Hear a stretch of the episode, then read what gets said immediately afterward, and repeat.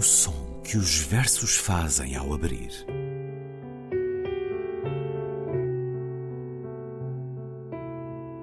Se leio um livro e ele torna o meu corpo tão frio que fogo nenhum o pode aquecer, sei que isso é poesia. Emily Dickinson. Com Ana Luísa Amaral e Luís Caetano.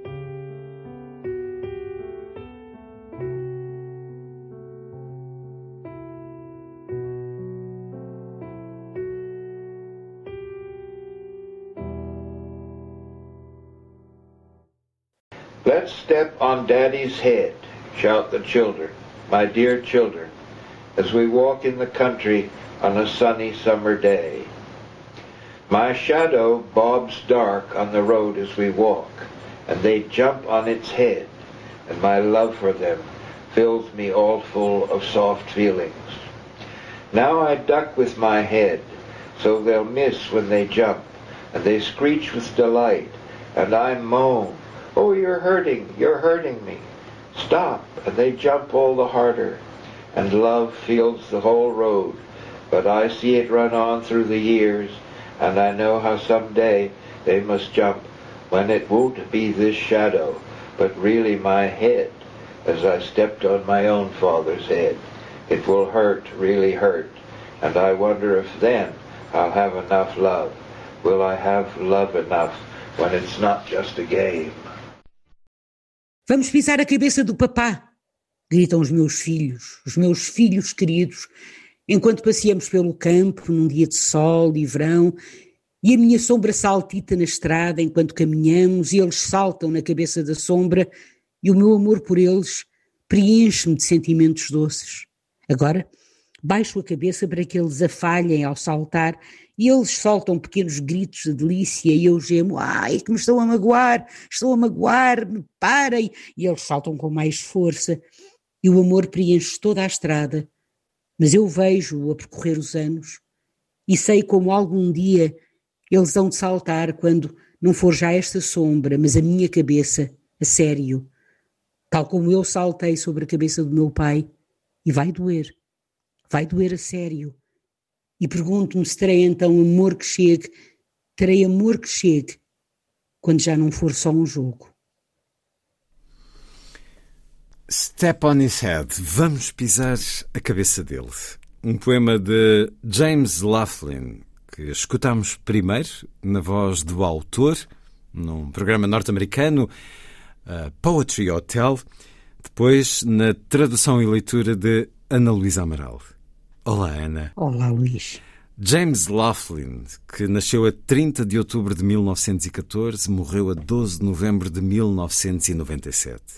Foi poeta e foi editor, fundador de uma importante chancela, ainda hoje, a New Directions. Ele que descendeu de uma família de imigrantes irlandeses que enriqueceu com a indústria do aço e que cresceu por isso no melhor eh, dos mundos em termos materiais. A certa altura, descontente com o seu curso em Harvard, foi para a França durante um ano. Lá conviveu com o casal Gertrude Stein e Alice Toklas. Seguiu para a Itália, onde estudou com Ezra Pound.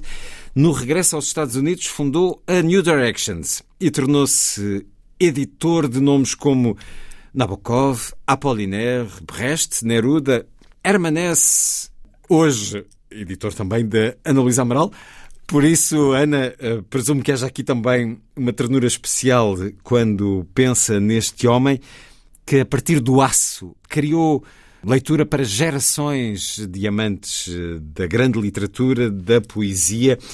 Ele que também foi então eh, poeta e sentirmos este, este poema, este Vamos Pisar a Cabeça dele, tão cheio de ternura, mas também com uma melancolia tão hum, lúcida, uh, tão patente, olhando a passagem do tempo. A New Directions continua, não é? E continua muito bem. É uma das grandes editoras de poesia e ainda outro dia, outro dia, quer dizer, antes, no AC, antes do corona, vírus, vírus, desculpe, é? Assim, em vez de ser antes, de, antes de corona, uh, a Bárbara Epler, que era a pessoa, que é a pessoa que está à frente da New Directions, me dizia o que nós devemos a James Laughlin, porque realmente ele pôs lá a sua fortuna. Ele investiu, aliás, ele foi o responsável pela publicação e pela divulgação nos Estados Unidos dos modernistas. Ele, ele publica, uh, e quando fala em modernistas, não são só poetas, não? É? Ele tem, eles têm, por exemplo, Tennessee Williams tem toda a sua obra na, na, na, na New Directions, que recebe, que tem uma, uma, grande parte desse dinheiro, porque ele continua a vender-se, e muito bem, é usada pela New Directions para depois poder publicar até livros que eles sabem que não terão grande venda. Grande venda, grande sucesso comercial. É um bocadinho à maneira Gulbenkian, oh, uh, ou no caso português faz-nos pensar em Alçada Batista e na Moraes. Com certeza, sobretudo com a poesia, não é? Quer dizer, claro. a poesia não vende, obviamente, como vende o romance, como nós sabemos. Portanto, é possível a New Directions continuar com o catálogo, mesmo de poesia, não, não, não, não A partir dos dinheiros do aço. Graças a James Laughlin. Eu queria dizer umas coisas, algumas coisas curiosas. É que James Laughlin tinha, muito, tinha algum pudor em dizer que era poeta, eu acho que foi por causa de uma coisa que Ezra Pound uma vez lhe disse. Sim. Você não é um poeta, nunca vai ser um poeta dedique-se a outra coisa. Uh, e, e, Essas sentenças são sempre muito precipitadas. São muito precipitadas e muito duras, eu acho, não é? Porque uh, de, há, uma poeta extraordinária que nós, aliás, já para cá trouxemos, eu, eu tenho uma enorme, que aliás foi publicada pela New Directions, pronto, mas que é uma poeta maravilhosa, que é Denise Levertov, e Denise Levertov disse que uh, os, uh, gostava muitíssimo da poesia de James, de James Laughlin e dizia que ela era uma poesia livre do bombástico e livre até do pretenciosismo e que a sua poesia podia ser descrita como uh, um, uma espécie de emoção disciplinada na precisão da dicção e no rigor da sua forma, de alguma, de alguma maneira idiosincrásica ou idiosincrática, como quiser, as duas formas são possíveis, não é? Portanto, ou seja, no fundo, isto liga-se com aquilo que outros críticos disseram relativamente a ele, uh, uh, a sua frescura, uh, o seu humor, a sua lucidez, a sua ironia e também muitas vezes intensidade. Portanto, e, eu acho que então o humor e o rigor, eu acho que é um estilo até bastante próximo de um poeta que se tornou muitíssimo conhecido, William Carlos Williams, não é? Mas uh, uh, eu, eu, gosto muito realmente da poesia de, de, de James Laughlin. Uh, há, eu, tra eu trazia aqui mais dois poemas. Este poema é muito bonito, eu acho que é um poema, sobretudo, muito bonito, não é? Porque é um poema sobre genealogias, é um poema sobre tradição também, sobretudo sobre genealogias, quer dizer, são os meus filhos, sou eu, o meu pai, não é?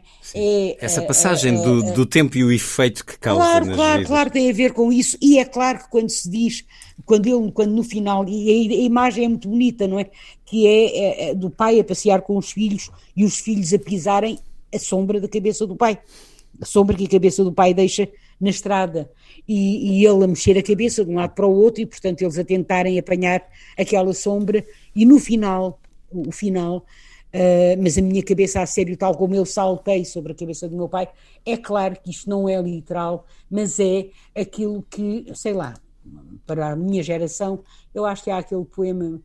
Uh, Lembrei-me agora, de facto, do poema Father and Son de Cat Stevens, que foi um poema que, fazia, que fez as delícias da minha geração. Um, e começa que é, é, é, o pai que fala, não é? It's not time to make a change, just relax, take it easy, you're still young. Pronto, Até chegar ao tempo, ao tempo de partir, ao tempo da passagem. Filho, Time to go away. Exatamente, depois o filho responde e não sei o quê.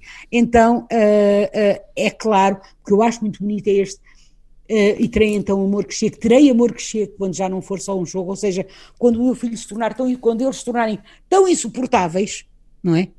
Tão insuportáveis e o choque for tão insuportável não é, com eles. E vice-versa, e os pais se tornarem tão insuportáveis para os é? filhos. Pois claro, não é? Mas é um poema muito bonito. Eu trazia mais dois poemas, Luís. Vamos a isso. Quer-nos ler? A Ana passou umas boas horas com a tradução dos poemas de James Laughlin eu, eu e são de facto notáveis e é uma, uma grande descoberta. Sim, sim. Vamos, uh, prefere avançar por esta falar. profissão vergonhosa ou pelo relógio da cozinha? Vergonhosa, que é um poema em prosa e que é um poema, eu acho que ele tem que ser.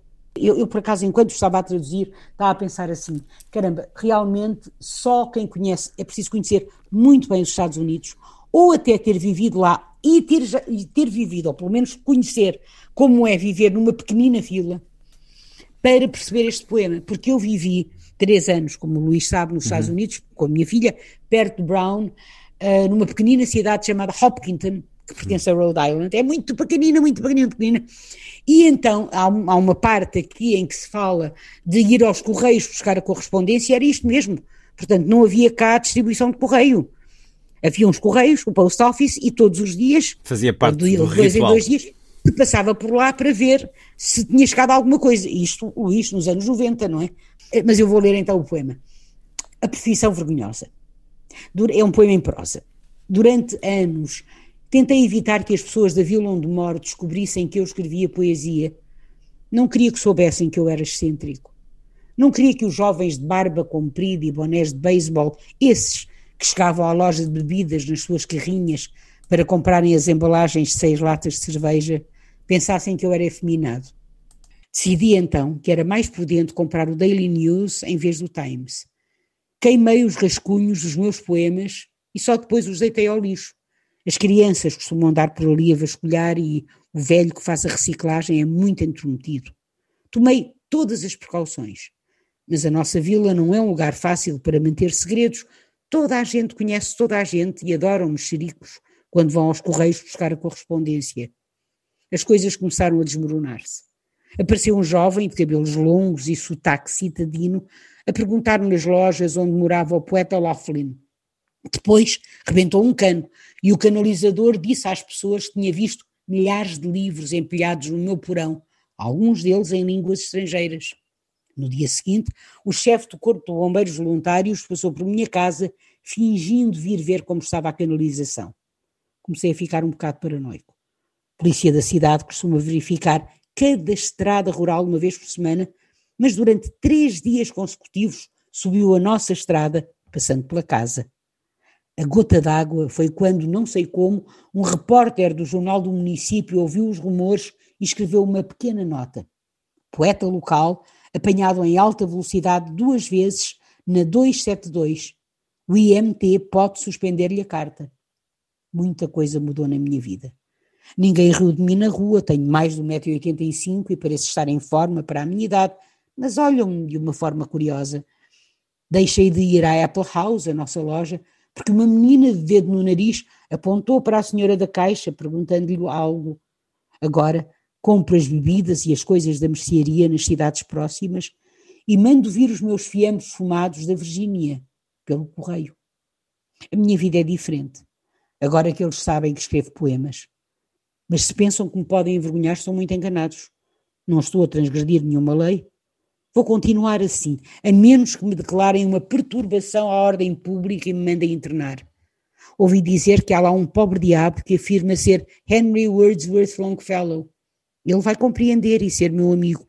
Podemos recitar um para o outro, se eles não nos deixarem ter papel e lápis. Muito irónico, muito bonito, de alguém que se afirma não querer levar demasiado a sério, mas a verdade é que para além de ter sido um grande editor, eh, foi também um belo poeta, Ana. Eu também acho, Luís, não tenho qualquer dúvida. Eu acho que este. E realmente, quer dizer, todas as influências do alto-modernismo, do modernismo, do primeiro modernismo, do segundo modernismo, estão na sua poesia, não é?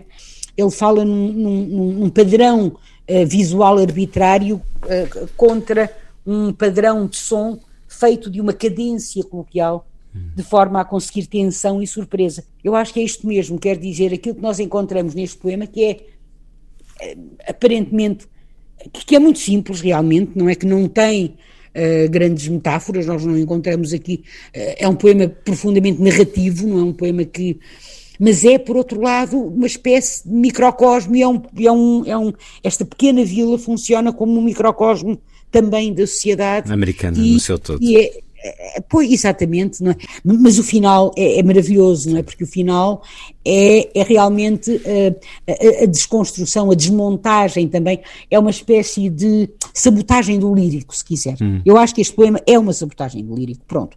Não é? é menos Sendo que esta, esta associação dos loucos, ao, ao, dos loucos aos poetas é muito claro, frequente. Claro, claro. Um pobre diabo, coitado, que diz que é o, o Longfellow. O Longfellow. É? Mas esse vai compreender e vai ser meu amigo, até podemos recitar. Poemas é meu igual. Provavelmente é apenas um poeta. A Profissão Vergonhosa, este poema em prosa do norte-americano James Laughlin, que trouxemos hoje ao som que os versos fazem ao abrir. Três poemas é aquilo que propomos e por isso, a terminar, Ana, podemos escutar o Relógio da Cozinha, também traduzido por si. O Relógio da Cozinha. Este poema é aparentemente muito simples, mas é um poema sobre o tempo. É aparentemente E sobre a passagem do tempo, não é? E sobre a passagem do tempo. O Relógio da Cozinha. Como fazê-lo andar para trás a esse círculo branco e taciturno de ponteiros negros e entorpecidos? Só lhes tocamos quando é preciso atrasar a hora padrão para adiantar a luz do dia e alargar o amanhecer. Assim se economiza. É preguiçoso este relógio. Apetece-me atirar-lhe uns ovos, mas não quero que avance mais depressa como se fosse atraído pela morte. Que se mova suavemente para trás, parando para saudar de novo os tempos felizes. O dia em que o menino de escola escreveu o seu primeiro poema. O dia em que o primeiro junquilho floresceu no pequeno jardim. Um dia em que o seu pai o atirou ao lago sem uma boia para provar que ele sabia nadar. En arrière, rückwärts e in dietro. São estas as tuas ordens, relógio preguiçoso, até que chegue a primavera e deixe de ter importância o que quer que faças. O Relógio da Cozinha, de James Laughlin. Para além dos outros poemas que escutamos, no som que os versos fazem ao abrir, também o nosso relógio já vai avançado na duração deste programa. Ana, até para a semana. Luís, até para a semana.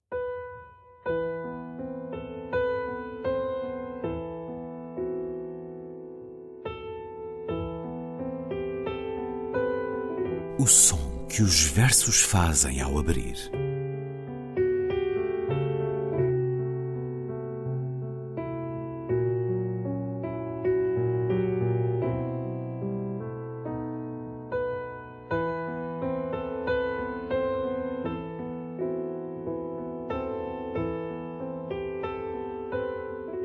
Com Ana Luísa Amaral e Luís Caetano.